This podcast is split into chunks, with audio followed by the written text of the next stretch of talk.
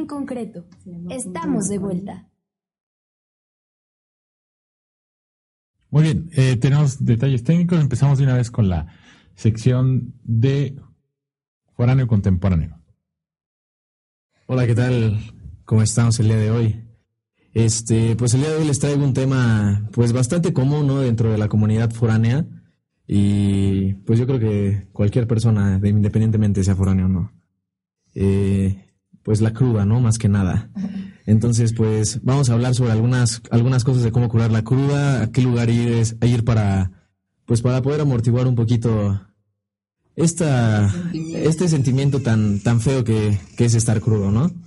Uno de los lugares principales a los que yo he acudido en muy pocas veces, claro, ¿no? Porque pues yo no soy un chico que, que gusta salir mucho, ¿no? Se nota que yo soy un niño bien, niño de casa, que le gusta la vida bien. Entonces, pues, este, las pocas veces que he tenido cruda he ido a un lugar que se llama La Ola que está más o menos por el Boulevard Atlixco y son unos mariscos que están, oh yeah, están súper ricos, la verdad. ¿En serio? Y de hecho una vez fui con el buen Big Turkey, el pavón. ¿Ah, y como con el buen Osvaldo en una de sus primeras incursiones, incursiones ¿no? Al mundo. Al, mundo del, del, de la perdición, más que nada.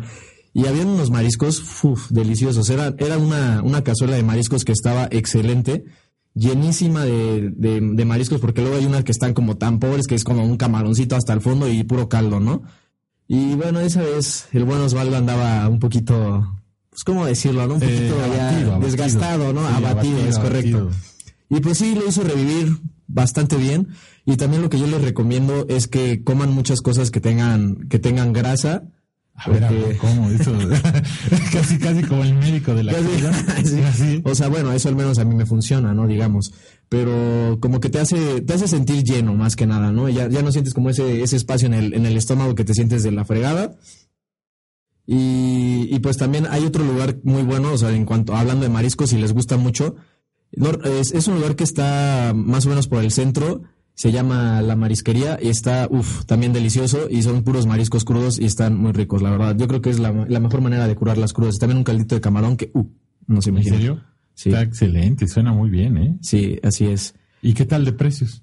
Pues más o menos están como en 200 pesos, pero es buffet. Entonces. ¿En la ola? No, en la ola no, en el que digo la marisquería, uno que está por el centro. Más ah, o menos. manches, sí. Está, está, bien. Y el, el, el, de la ola, pues con una. A la carta. Sí, a la carta y con, con una cazuela de mariscos tienes y está gigante. O sea, no te la acabas. Y, está como y en los dos lo recomiendas totalmente. Ya ves que luego comer mariscos, pues siempre lleva una gran responsabilidad. Una gran responsabilidad. No, sí, sí, están buenos. como pueden ver, pues yo sigo vivo, ¿no? Entonces. es que tú eres chiquito, pero de ocho cilindros. yo diría que un V8, exactamente. Tiene todo, toda la razón. Pero bueno, eso es todo por el día de hoy. Yo les mando un saludo a mis, a mis foráneos crudos. Ahora sí que ya saben cómo curársela, ¿no? Perfecto, pues muchas gracias, mi estimado Abelardo. Claro que sí. placer siempre tu recomendaciones de foráneo. Claro que, sí. Se aprecia. Y eh, pasamos a la siguiente sección. Poblanízate. Descubriendo rincones. Bueno, pues estamos de regreso y está aquí con nosotros Jimena Moreno y hoy nos trae eh, algo sorprendente, bueno, algo interesante, algo eufórico que vivió en su sección. Ella tuvo la oportunidad, como en todas sus secciones, de ir y experimentar y luego recomendarles. Estuvo en un lugar muy particular. Hola a todos, ¿qué tal? Pues por fin se hizo el, el lunes de luchas y pudimos ir todos los que formamos parte de este equipo. Y la verdad es que fue una experiencia que, que me dejó mucho y me sorprendió porque no era nada de lo que yo esperaba. Y bueno, yo creo que todos nos fuimos con un buen sabor de boca de esta experiencia. No sé qué les pareció a ustedes. Eh, yo ya había tenido oportunidad de, ir previamente, este, sin embargo, eh, es siempre una experiencia nueva cada vez que vas. Eh, parece, parece cliché, pero es la verdad. hay gente nueva y luchadores obviamente nuevos, pero, pero deje, deje, dejemos un poquito de lado el espectáculo de las luchas, veámoslo más por el ambiente que hay. El ambiente que hay creo que vale la pena haber pagado el boleto, este y, te diviertes, gritas. Te relajas, ¿no? o, sea, al final sabes que es falso. Exactamente. Pero no, sé qué. ¿Falso? Bueno, o sea, no falso, pero No, bueno, eh, sí, actuado. eh, es un poco todo. Sí, Digo, para, para poder actuarlo igual, pues necesitan mucha condición física, necesitan estar en forma, necesitan aguantar práctica, aguantar los chingazos que se dan, este, y estar ahí a ver si alguno de nosotros aguantamos, yo creo que no, pero este, al, ese espectáculo que lo envuelve, toda esa, no quiero sonar romántico, pero toda esa magia, toda esa piñata de sentimientos que notas estando ahí, desde las semitas y todo, ¿por qué no platicamos un poquito la experiencia desde que llegamos y, y, y vamos poco a poco avanzando? ¿Cómo ven? Pues primero fue cómo nos íbamos y yo lo que les recomiendo que pude ver es que puedes dejar tu coche allá afuera, te lo están cuidando y te cobran entre 50 y 100 pesos. Ahora, unos amigos tuvieron problemas con el estacionamiento de Cinépolis porque se atasca y se tardaron como una hora, ¿no? Creo. No inventes, yo creo que sí. Ah, pues sí, Jimena y, y Lauri nos contaron que, puta, la salida era un caos. O sea, todo el mundo que se quería estacionar ahí y fue todo un problemón. Entonces lo mejor es o irse en Uber todos o dejarlo afuera estacionado con un cuidador. Sí, no, porque aparte por ahí robaban llantas, un, pues de milagro. Ahora sí que No como yo me llevé el taxi, pues ahora sí que no pasó nada, ¿verdad? No, pero ¿y adentro? Bueno, ¿qué hicimos? Com- compramos las, Las clásicas semitas semitas poblanas, ¿no? ¿no? De afuera, que ¿Cuánto es costaban? 35. 35 35. pesos, algo así. Pero pues ahora sí que fueron una estafa, ¿no? ¿Por qué no? Digo, es parte del show. No, no es cierto. O sea, estaban, estaban muy buenas, pero, o sea, a mí me impresionó mucho que cuando entramos, estaban vendiendo unas semitas enormes. O sea, eran unas semitas que parecía como una rosca. O sea, casi, casi. Estaban enormes. Hagan de cuenta como una Monster, Monster, Burger o algo sí. así, de las que ven aquí, una Ah, burger. una Monster, ajá, una Monster Burger. Ajá, algo así. Que están, puta, de otro tamaño, así, impresionante. Y ya adentro, este, eh, no me gustaría, este, que se dejara de comentar el hecho de que nuestras dos compañeras y todo el grupo, pero sobre todo las que estuvieron en primer plano, eh, las dos Jimenas, este, Andrea. Andrea, salieron en, en, en la televisión, por ahí las pueden buscar en YouTube, Chicas Tech en Lucha Libre, pues. Sí, aparte todas salen así. Jimena así como que según está viendo. No, disfrutando muy bien también, sí, sí. Estaba muy contenta. La verdad estuvo muy padre, yo me divertí muchísimo. Este Pavón por ahí se ve comiendo sus semitas. No podía ni masticarla. Checo también, Checo, ahí pueden conocer al buen Checo, estaba también Abelardo, Osvaldo, pues prácticamente Pues estábamos dale. todos. Yo creo que hasta fueron más, ¿no? Fue Laura, Sí. de que no está en el equipo, pero, invitados. pero fueron algunos invitados y prácticamente estuvimos hasta adelante, una, una, una fila, ¿no? Una fila Una atrás. fila atrás. Creo hasta Osvaldo le, le cayeron unos luchadores. Ah, no, ti, a ver, ¿cuál es tu experiencia? Fue a ti, ¿no? Y a Osvaldo. inventes, es que de la nada, eh, Lauri, Lauri y Jimena con, con X, ¿no? Cabe aclarar. Estaban todas, uh, todas locas ahí de que viendo a los luchadores. Y de la nada se cae uno y nos cae enfrente. Y de la nada empiezan a gritar todas bien alteradas y no inventes. Se le vio hasta que estaba chimuelo el compadre. y tenía la muela hasta destapada y el brother. Pero estuvo, la verdad es que estuvo bastante bien. O sea, a mí la verdad sí me gustó mucho. Oye, pero yo sí ¿qué pasó cuando, cuando te, cuando te fuiste para atrás? Ah, es que... Que, que le jalaste el pelo a alguien. Es que se me se cayó el, el luchador este encima de mí y como se vino la banca de la fila de adelante así toda completita hacia mí, entonces como que yo la empujé, pero había una señora que estaba adelante, entonces le agarré el cabello y ella se hizo para adelante para quererse salir y mocos que le arranco como como 10 cabellos que le arranco y la señora, ay, mi cabello, ya siéntese señora. No, hombre, es que, es que les cayó el- los luchadores encima, ¿no? Así que nos cayó todo el team, ¿no? Como Y luego, me- me- una, una anécdota, pues no sé, a mí me dio mucha risa de no sé si se dieron cuenta, los que estaban alrededor, seguramente sí, pero cuando nos grabaron con la cámara, casi casi a, a Jimena se la ponen así enfrente, ¿no? De que te están grabando y van haciendo un recorrido y salimos todos y ahí saludando y todo acá. Y cuando llegan al otro lado, había una chava que se tapó la cara y dijo, no, no, no, yo no quiero salir y no sé qué. Y la, los amigos que están alrededor, este, oye, no seas payasa, sal, y que no sé qué, total. Se van lo de las cámaras y dicen, no, no, es que no quiero salir en la tele, ¿qué van a decir mis alumnos? Y que no sé qué. Y digo, no, mames. Y yo vengo aquí con yo vengo con 12. Exactamente. No, pues fue, estuvo muy padre. Este, y yo creo que podríamos volver a repetirlo, ¿no? Sí, sí, sí, sí, yo creo que estaría bien regresar. con más gente, porque entre más vayan, pues también más ambiente. Y, y pues nada, esta fue la visita de esta semana y no se lo pierdan. Vayan, es todos los lunes a las 9 de la noche en la Arena Puebla, en el centro. Sí, ¿no? Y a ver si nos ponemos de acuerdo. Si alguien quiere ir de los que nos escuchan, pues nos puede contactar. Vemos Bienvenidos, por hacemos. favor. ¿Va? Perfecto, pues nos vamos a la siguiente sección. Desmitificando, donde te aclaramos el punto. Hola, pues ya estamos en esta sección de Desmitificando, donde les vamos a aclarar el punto. Este, y bueno, me acompaña aquí Jimena. Bueno, va a estar también Osvaldo y Mauro. Y hoy les vamos a hablar de, de, de una pregunta que va a sonar un poquito chistosa cuando, cuando la diga. Y se van a dar cuenta que hay muchas cosas más afuera de, ¿no? Este, la pregunta es, ¿por qué el agua moja? Se habían preguntado eso, suena algo muy, muy absurdo, muy raro, pero este, no sé si se lo han preguntado. Pues es que depende la situación. Pero hay diferentes tipos de cosas, ¿no? Que también te pueden mojar. Sí, por ejemplo, el agua, pues, eh, podría decirse, eh, el agua eh, moja, pues, porque es un líquido, ¿no? Exactamente. Pero, este, a ver, pongámoslo así, no todos los líquidos mojan, ¿no? Por ejemplo, tenemos el mercurio. ¿Qué pasa con el mercurio? El mercurio, es, tóxico. hace bailar a los Todo gatos. en casa, bro. pero este, eh, pero el, el- el- en sí, si te, imagínate, si, si te echo un balde así lleno Ah, de mercurio, Ah, caray. este, no te va, no, Ah, no, no, va a no, te va a pegar en tu cuerpo. Claro, no va a ni en tu esa- piel, ni en tu piel, ni en tu, ni en tu, este, ni en tu ropa, ¿no? Entonces, la pregunta es, ¿por qué? Va, va un poco más allá de, del, de, de simplemente decir que es un líquido, es porque existen dos, dos condiciones físicas. Eh, las propiedades de los líquidos pueden ser de cohesión y de adhesión, ¿no?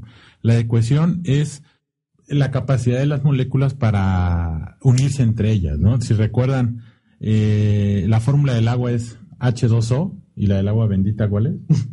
H, Dios. Exactamente.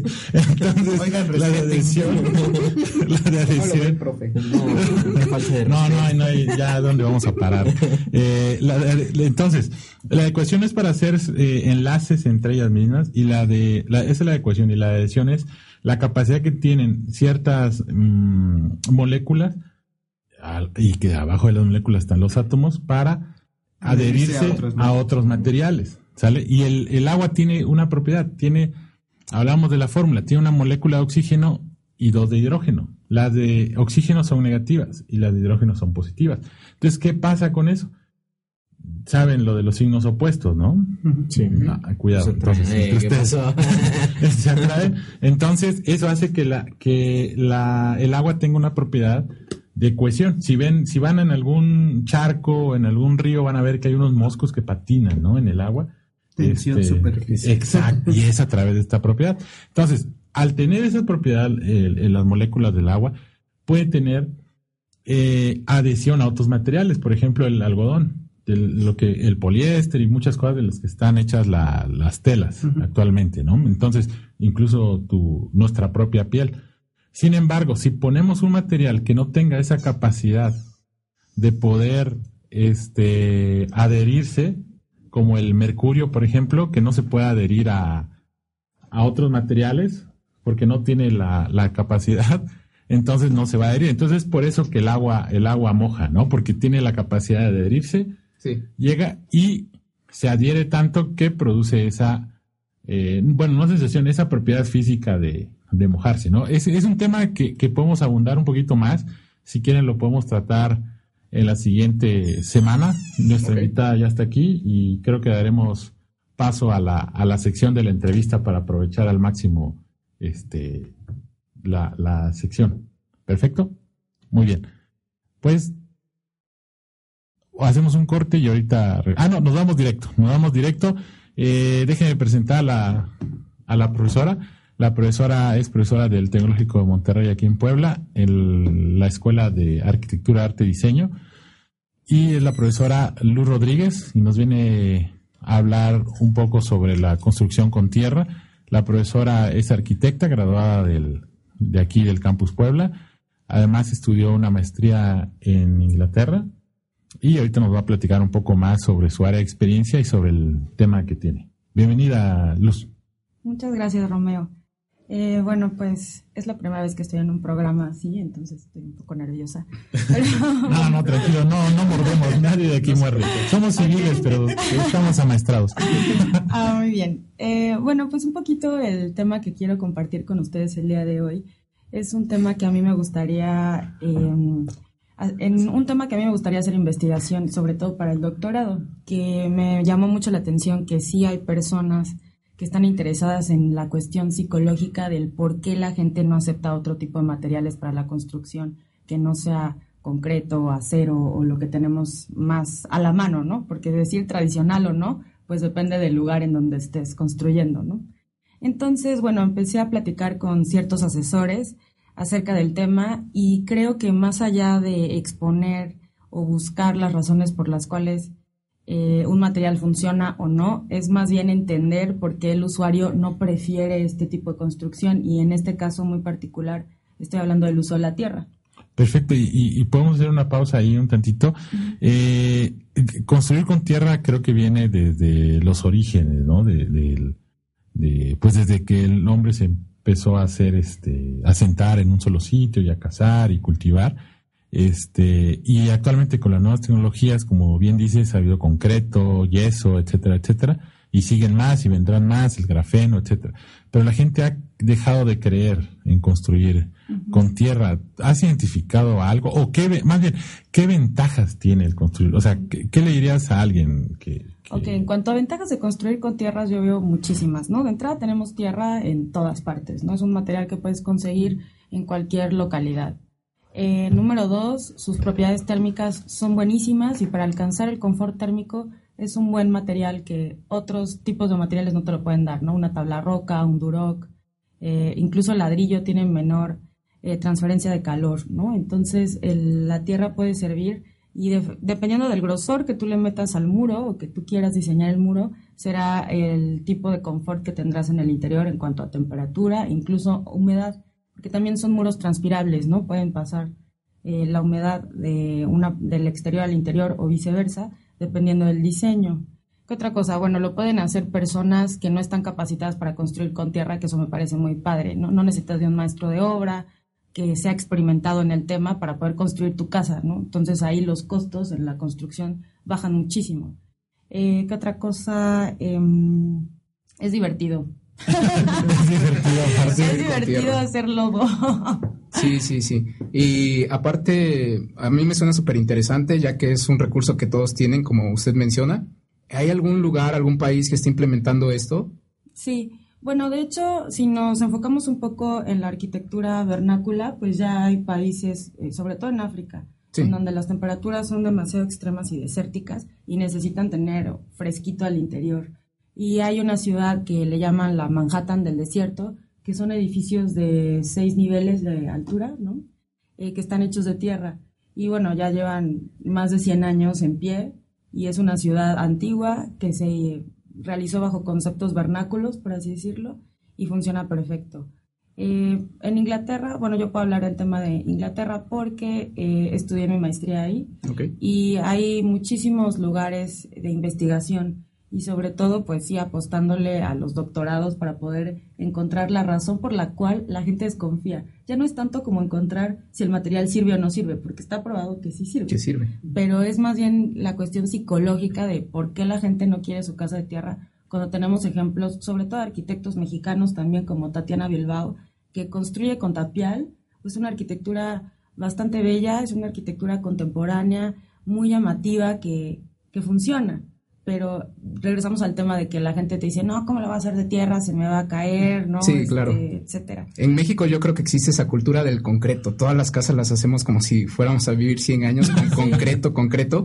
Yo creo que es más vencer esa barrera cultural que tenemos acá en México, Pero usted qué piensa aquí en México?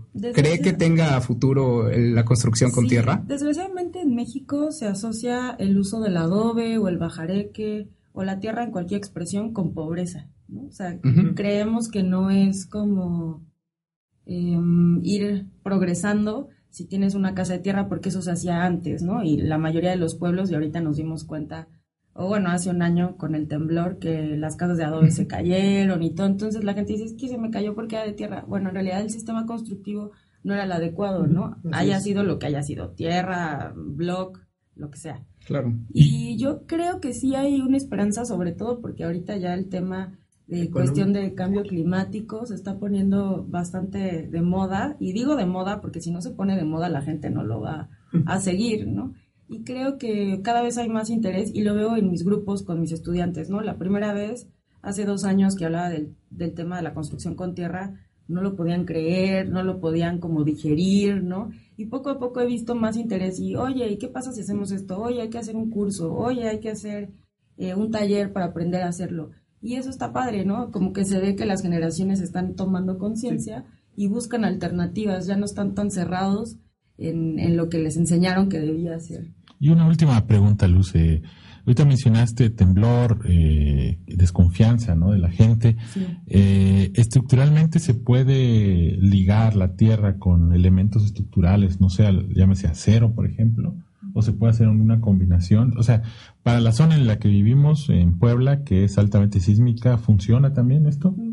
Sí, sí y no, o sea, porque depende de, del tipo de construcción con tierra que elijas. Por ejemplo, aquí en Cholula hay una empresa que hace ladrillos de, de tierra que se llama Tecnoadobe. Ellos sí incluyen en su sistema constructivo eh, varilla, cadenas de cerramiento, todo como una construcción tradicional, pero porque el ladrillo está diseñado para que funcione eh, en conjunto, ¿no? Lo que yo no recomendaría es que tú te avientes a hacer eh, una construcción con tierra y empieces a mezclar técnicas, ¿no? Bajareque Claro. y de repente empiezas a hacer Sí. un híbrido con lo que tu casa ya tenía, o sea, eso sí no, creo que sí se tiene que establecer. De Ajá, qué se necesita. Sí, o sea, primero decidir la técnica constructiva, ¿no? El, el tipo de presentación de material de la tierra y después hacer análisis de la tierra que tienes en tu terreno, ¿no? Porque también tenemos muchos tipos de tierra. Bueno, no me voy a meter en cuestiones como de composición y gravilla y todo esto, pero sí, dependiendo del tipo de tierra que tengas, será, por ejemplo, la decisión de hacer el acabado exterior, el interior, eh, el medio, ¿no? Pues son diferentes capas. O si tú prefieres hacer tapial en donde ni siquiera necesitas capas, sino más bien vas por, por explosiones, digo yo, porque es un molde y lo combina, combinas cal con tierra, dejas eh, caer el pisón y como que explota y se adapta al molde. No sé si me di a entender. Sí, sí, sí. sí. Y bueno, pues ahí depende mucho de, del tipo de clima en el que estés proyectando, el tipo de tierra y la técnica constructiva. Perfecto, pues es un tema súper interesante, la verdad, es algo que, que se puede aplicar, incluso se me ocurren varias ideas, este, como hacer prototipos, ¿no. Osvaldo? Para, Sí. Con una mesa sísmica para ver qué, cuánto aguanta, Qué cuál es la, qué sucede, ¿no? Y estudiar. Este, pues muchas gracias, Luz, profesora Luz, por estar aquí y por compartirnos esto en nuestra sección. Y con esto nos despedimos. No sé si quieres decir algo antes, Luz. Sí, de hecho quería retomar un poco lo que decías acerca de los prototipos y tal. O sea, yo creo firmemente que las universidades tienen muchísima responsabilidad en explorar este tipo de temas, ¿no? Digamos que si a nivel privado tienes los recursos para hacerlo, qué padre, ¿no? Pero usualmente no es así. Entonces creo que la universidad es un medio padrísimo para hacer investigación, para motivar a la gente a despertar la curiosidad y sobre todo encontrar claves para mejorar nuestro país, ¿no? Que al Así final es. del día es lo que queremos y que la calidad de vida del mexicano no se base en lo estándar, ¿no? Sino en dar opciones para que pues vivamos en un mejor país, aunque suene muy romántico, pero sí. Perfecto. Pues muchas gracias. Con esto terminamos el programa de hoy. Les agradecemos nos hayan escuchado y nos vemos la, nos escuchamos la siguiente semana por Tráfico 109. Hasta luego, Mauro. Hasta luego. Muchas gracias por escucharnos.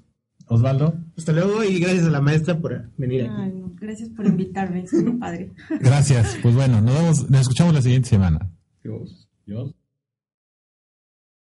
En concreto, esto fue una producción de alumnos del Tecnológico de Monterrey en Puebla, a través de Tráfico 109.